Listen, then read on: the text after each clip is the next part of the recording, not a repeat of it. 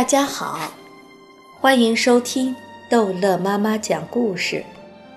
今天逗乐妈妈要讲的是《淘气包马小跳》，忠诚的流浪狗之马小跳最在乎的那个人。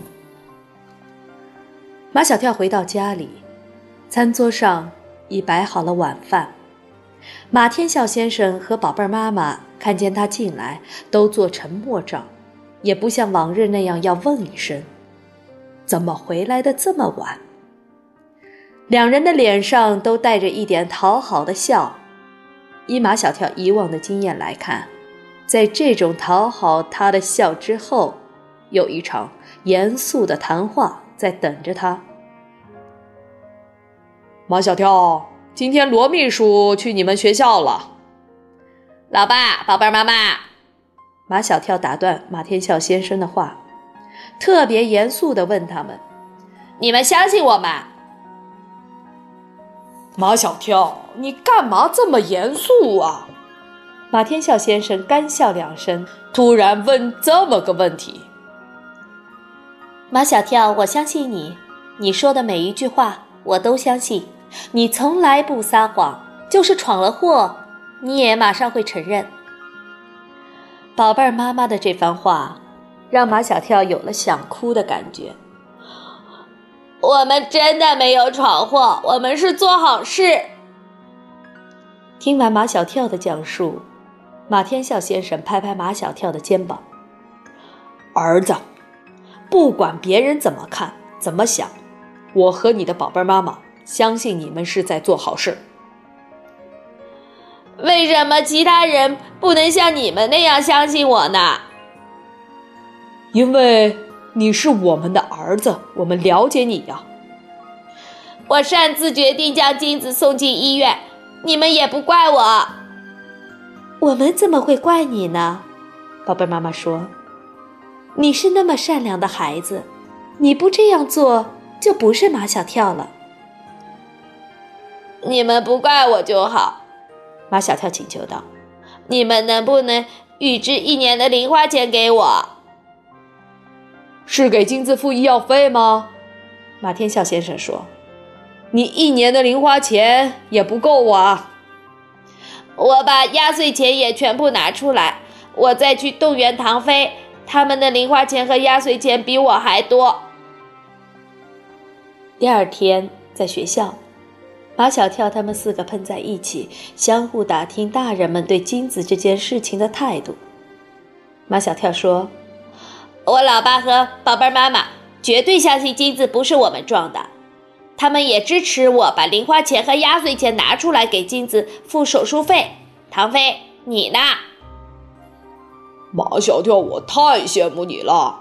唐飞说：“我爸妈对我半信半疑。”他们说：“如果金子是我们撞的，OK，没问题，医药费该怎么付就怎么付。如果金子不是我们撞的，一分钱也不能付。”张达说：“我我我爸妈也也也是这个意思。”毛超说：“我妈说我们是自己给自己添堵，还说谁把金子送到医院去的，谁付医药费。”唐飞说：“你妈的意思是愿意付医药费，因为送金子去医院你也去了。”我妈不是这个意思。毛超急了：“我妈的意思是谁出主意去医院，谁付医药费。”我明白了。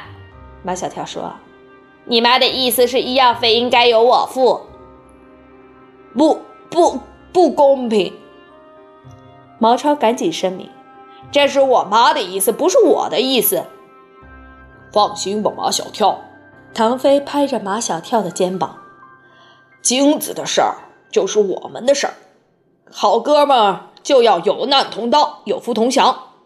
我也把我的零花钱贡献出来。”马小跳逼问唐飞：“哎，还有你的压岁钱呢？”“我的压岁钱都已经花了差不多一半了。”好吧，我把剩下的都贡献出来。张达说：“我我我也贡献。”毛超，你呢？我有一个锦囊妙计要贡献。唐飞嘲笑道：“你所谓的锦囊妙计跟馊主意基本上同义词。”毛超不理会唐飞。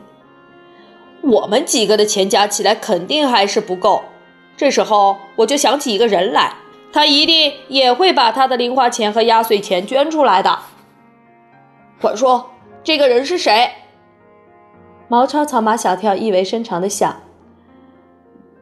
这个人就是马小跳的铁杆粉丝 Angel。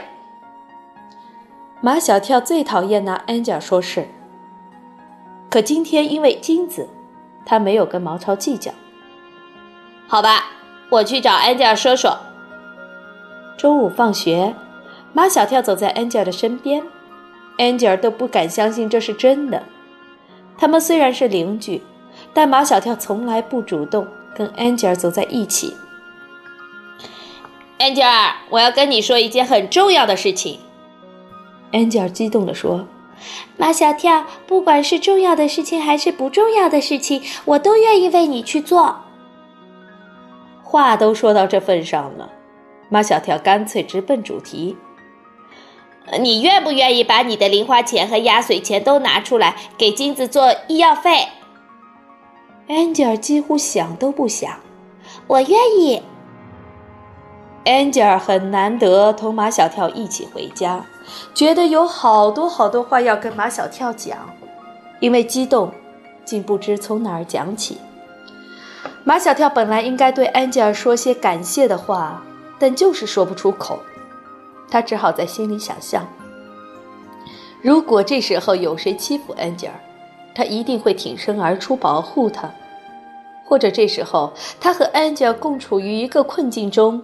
没有饭吃，没有水喝，只有一个救命的苹果，他一定会把这个救命的苹果留给安吉尔吃。安吉尔见马小跳不说话，便没话找话。马小跳，你知道吗？夏林果和陆妈妈互相都不搭理啦。马小跳说：“嗯，他们互相不搭理，跟我有什么相干的？”我觉得相干。